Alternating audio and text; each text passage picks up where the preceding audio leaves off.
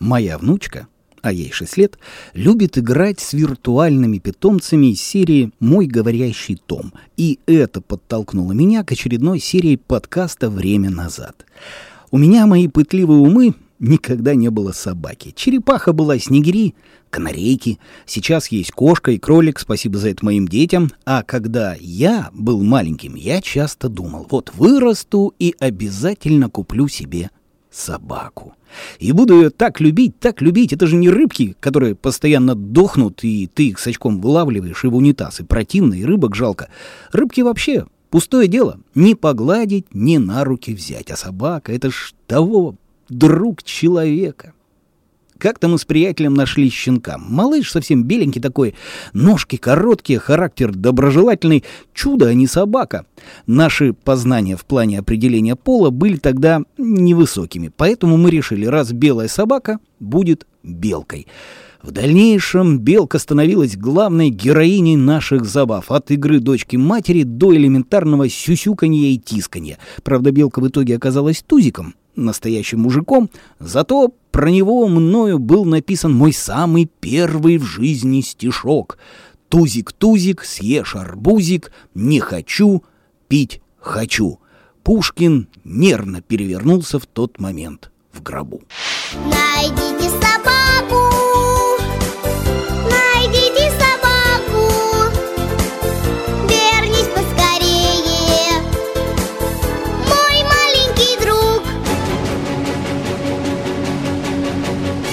Время назад!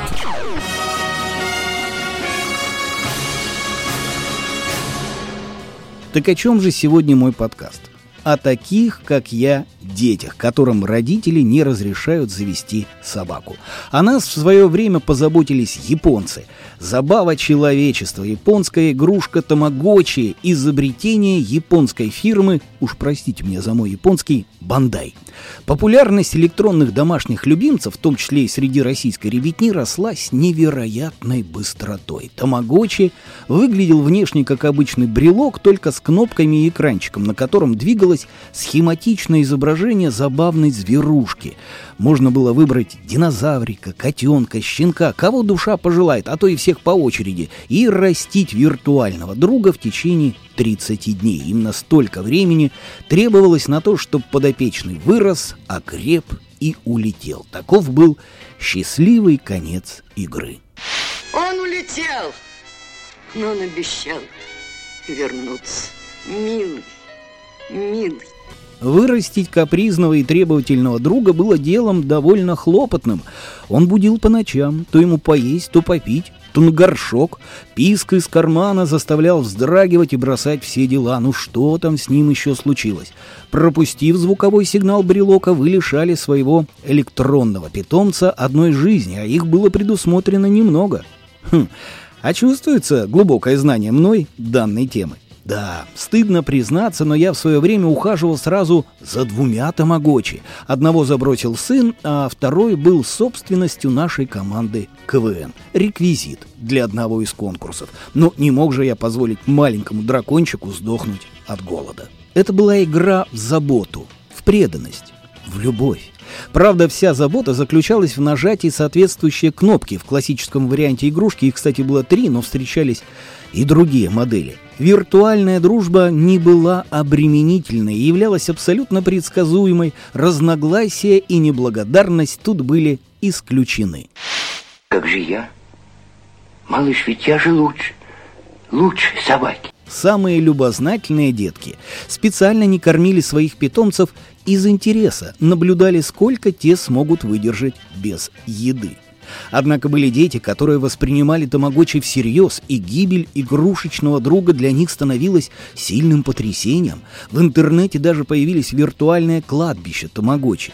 Позже в крупных городах отвели земельные участки для реального погребения брелоков. Первое кладбище тамагочи открыли власти Будапешта. Родители были всерьез обеспокоены душевным здоровьем своих детей. Эпидемию пытались погасить, игрушку запрещали приносить в школы, но как известно, запретный плод сладок. Однако уже через пару лет мода на попискивающие брелоки прошла сама собой, но японцы снова потрясают мир. После Тамагочи появились новые игрушечные уродцы – покемоны, Pocket Monsters, карманные монстры, существа, которых можно тренировать, увеличивая их силы и размеры.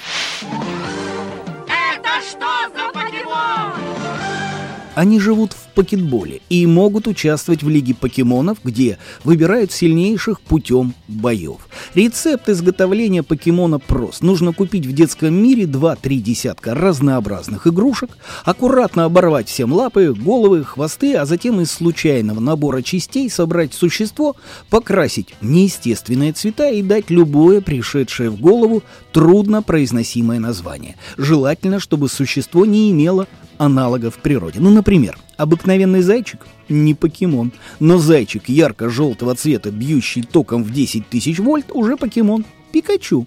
Или берем крокодила Гену и вкручиваем ему в лоб лампочку, ну, или будильник, это несущественно. Называем полученное существо Генокрок – готово. История началась с компьютерной игры, появившейся в 1996 году.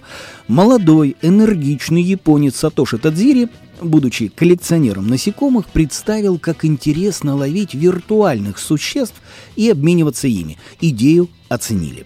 Вышел одноименный сериал аниме, и мир захватила волна покемономании. На фантастическую популярность монстриков не повлиял даже случай, когда после очередной серии 700 детей госпитализировали с диагнозом эпилепсия. Выяснилось, что причиной стало быстрое мелькание цветов в глазах у одного из героев мультика. Проблему решили кардинально. Эффекты вырезали. Попутно выяснилось, что некоторые из госпитализированных детей прикинулись больными, чтобы тупо не ходить в школу. Покемоны в США входили в сотню самых влиятельных персонажей индустрии развлечений. Рейтинги сериала намного превышали аналогичные показатели ежедневных ток-шоу. Комиксы с их участием продавались миллионными тиражами, а в популярности среди японской молодежи они уступили только, не поверите, Ди Каприо. До России сериал дошел в последнюю очередь. Главные герои мальчик Эш и уже знакомый нам покемон Пикачу занимаются поисками и воспитанием карманных монстриков. За героями по пятам следуют члены команды Р Джесси, Джеймс и Мяут, которые намереваются похитить Пикачу, но раз за разом терпят неудачи и оказываются в пролете. Всего покемонов около 200. Они бывают твердые, жидкие, газообразные, липкие, ядовитые, электрические, паровые, кирпичные и вообще несуществующие. Соберем их всех. Каждый покемон обладает необычными свойствами и нелепыми тактико-техническими параметрами. К примеру, материал – сверхтяжелый ртутно-гафниевый полимер. Атака наваливается, раздавливает и плющит. Происхождение возник из металлургических отходов передвижения, ползания. Для мальчиков изучение таких характеристик было не менее увлекательным, чем изучение боевых показателей пистолета Макарова или самоходной установки Фердинанд. А девочки любили разнообразных полубабочек и почти рыбок. Есть спрос, есть и предложение. Выпускают книги, журналы, открытки, наклейки, альбомы, рюкзачки, брелоки, мягкие игрушки покемонистого вида. Отдельное слово о карточной игре. Наши дети много веков играли в дурака и в пьяницу, а повзрослев в преферанс и очко, но даже заядлый преферансист вряд ли запомнит, сколько чермандеров побьют одного бульбазавра и в кого они потом все превратятся. И еще. Думается мне, что покемонов придумали не японцы. Они за последнюю тысячу лет придумали только чайную церемонию, а роботов и PlayStation просто довели до ума. Японцы тем и знамениты, что если им дать автомобиль Таврия, то они его до ума доведут. Я думаю, просто прочитали японцы про нашего Чебурашку. Ничего не поняли, зато очень уж понравилась картинка. Ни мышонок, ни лягушка, неведомо зверушка, что-то вроде трансформера, который у японцев почитается за главную ценность.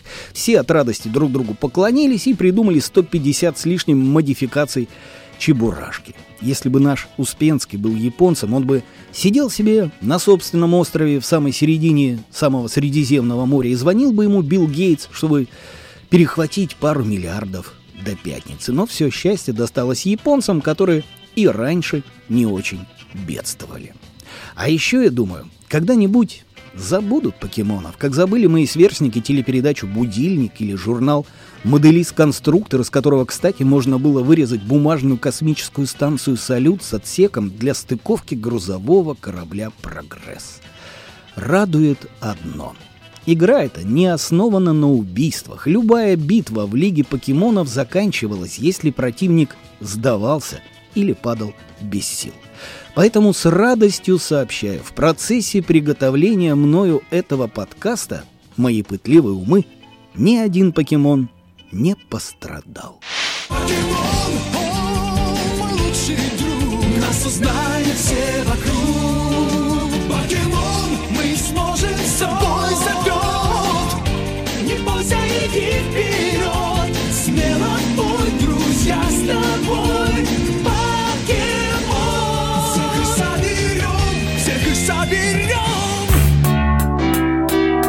Время назад.